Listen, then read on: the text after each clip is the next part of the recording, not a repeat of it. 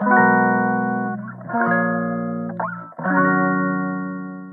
んばんは、マッケンマリアージュです。えー、お元気ですか？じゃあですね、えー、今日の見返りやっていきたいと思います。見返りってなんだよって話ですよね。見返りじゃないってね、見直しです。えー、っと、北海道、まだ寒くてですね、ストーブ焚いてるんですよ。そちらは寒いですか？ちょっと待ってください。気温見てみましょうね。0度。えーと、今日そんななんかつぶやきとかしなかったかな。うん。ああ、そうっすね。うん。ああ、そうっすね。この辺から。僕たちのミッション。学ぶ。すぐやる。支える。育てる。旅立たせる。えー、在宅で稼ぎ続ける。周波里の伝道師。ダメさっていうツイートしました。これは、まあ本当僕たちの役目ですよね。えー、情報を提提供した側、えー、オンライン販売を僕は、うん、売れ、売れないを売れるに変えるっていう秘策をですね、今までの経験をもとにお伝えしてるんですが、まあ、まずは学んでもらうってことも大事だし、えー、まあ、すぐやるっていうのがやっぱり大事です。僕自身もそうです。今学んで、す、とにかくね、えー、誰かから学ぼうとした時って、もうそその人の例えば動画なり本なり見てもすぐ、えー、タスク化するんですよ。行動に移させる。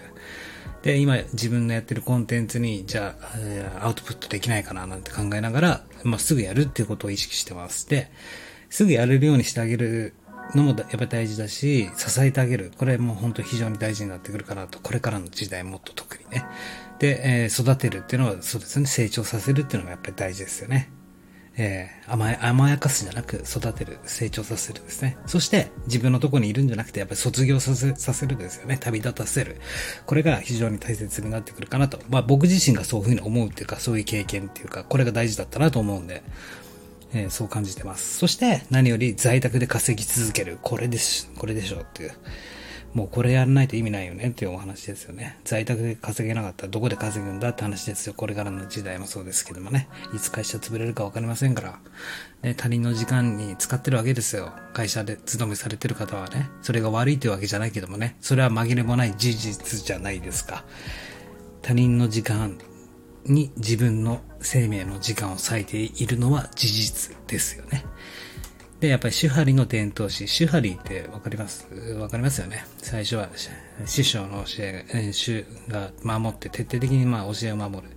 そしてそこで自分の型を見つけて最終的な師匠の元から旅立つ、独立する。この流れが非常に絶対大事になってくるよって話ですね。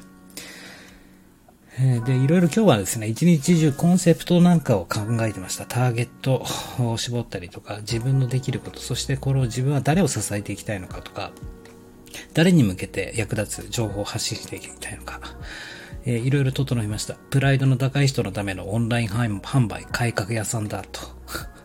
すごく、それ、これをつぶやいて嫌になりました。えー、なぜかというと、まあ、プライドの高い人だったりとか、まあ、頑固な人。僕結構苦手っちゃ苦手なんですよ。っていうのは、まあ、スマートじゃないから。ストレートに話が進まないし、一回一回止まらなきゃいけないんですよ。すなわち自分の時間もやっぱり割かれちゃうし、やっぱりこだわりを持ってると、どうしても話が通通でいかない。えー、一回一回毎回止まって、で、口頭細かく解説して、また歩き出すと。まあだけど、案外嫌い、嫌いっていうか苦手だけども、まあ一番可愛いですよね。一番可愛いっていうか、一番、あの、なんて言えばいいんだろう。やりがいがある。えー、何かを教えるにしてもやりがいは一番あるかなと。っていうことで何が起きるかというと自分自身も成長できるよと。わかりやすい伝え方を学べるし、具体的とか抽象的とか例え話、えー、そういった訓練にもなりますしね。むしろそういうプライド高い人からは成長させていただいてるなとは思います。で、え戦略的セルフブランディングで進めるオンライン販売改革。こっちの方がいいなっていうふうになりました。まあ、プライドの高いとかネガティブワードじゃないですか。どちらかというとね。頑固の人とか。それよりかは戦略的セルフブランディングで進めるオンライン販売改革。こんな感じがいいかなと。続きまして、はですね、本当の意味での学びとはどういうことかというと、後から気づかされることであると。学び、学び、学び、学び、学ばないとってよくあるけど、えー、本当の意味でのやっぱり学びって後からですね、気づく。これが、うおーってなるじゃないですか、後から。うわ、これ正しかった。すなわち点と点が線になるときとか。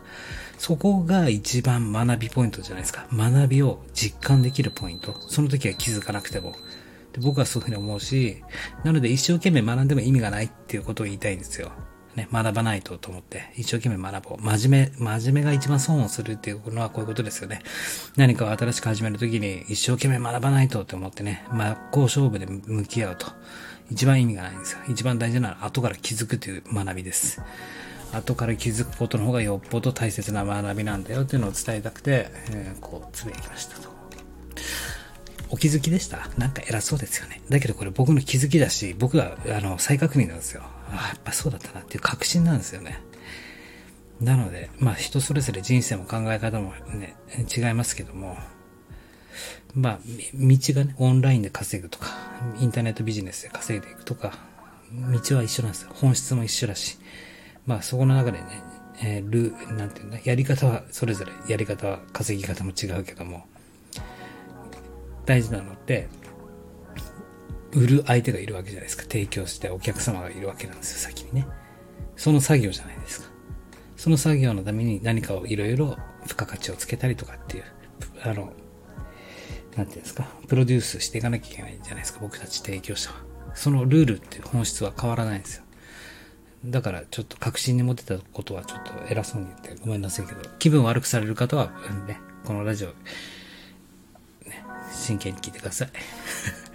えー、じゃあ次のツイートが、進捗シート、ロードマップ、テンプレート。これ最強だなと思ってるし、この三種の神器って僕は呼んでるんですが、ある意味インターネットビジネスにおけるお守り的存在だなって感じてます。やっぱり進捗シートっていいですね。もう使う、使わないは別として、進捗シートがあることによって、あ、自分はここまで達成できてんだ。次これやらないと、達成していかないとってチェックしていく、チェックシートみたいなものですね。自分が今どこの、どこの立ち位置で、どうやって進んでいくか。そしてもう一個、ロードマップ。ロードマップは、じゃあ、この宝の地図みたいなものですよね。今回の宝はここの山にあるから、次、宝取ったら次の宝はこうっていう順序立てて、ロードマップって言います。ゴールまでのマップ。それも必要だし、やっぱりそこをじゃあクリアしていく、乗り越えていくためにテンプレートってやっぱ必要なんですよ。まあ、いろいろありますよね。ブログ書くためのテンプレートだったりとか、ランディングページ作るためのテンセールスページ作るためのテンプレートです。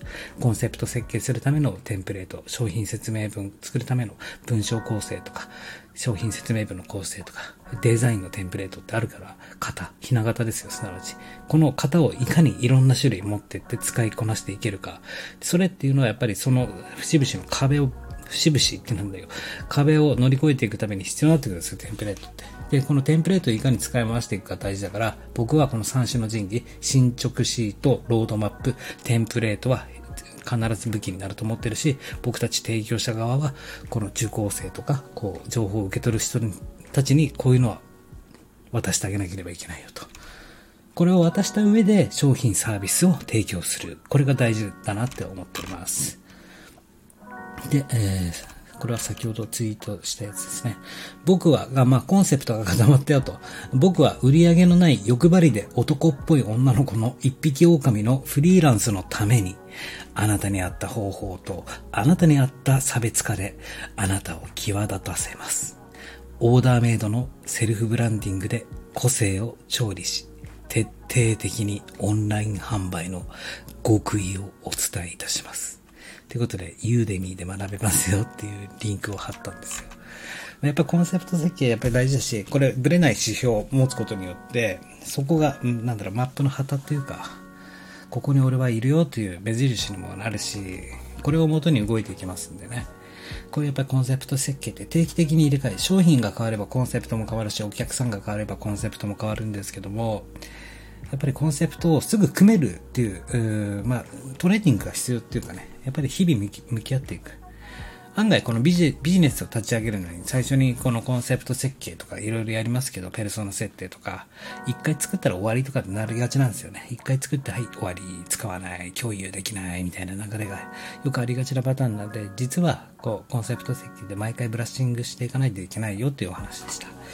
ということで今日は以上こんな感じでしたね。僕は一日は、まあ、朝の気づきラジオから始まり、まだまだややらなきゃいけないこといっぱいあるんですけども、まあ、どちらかというと、5割学びの時間だったかな、1日は。あとは5割。今やらなきゃいけないですよね。まあ、頑張ってやっていきましょう。うん、まあ、以上かなと思っておりますんで、以上です。お疲れでした。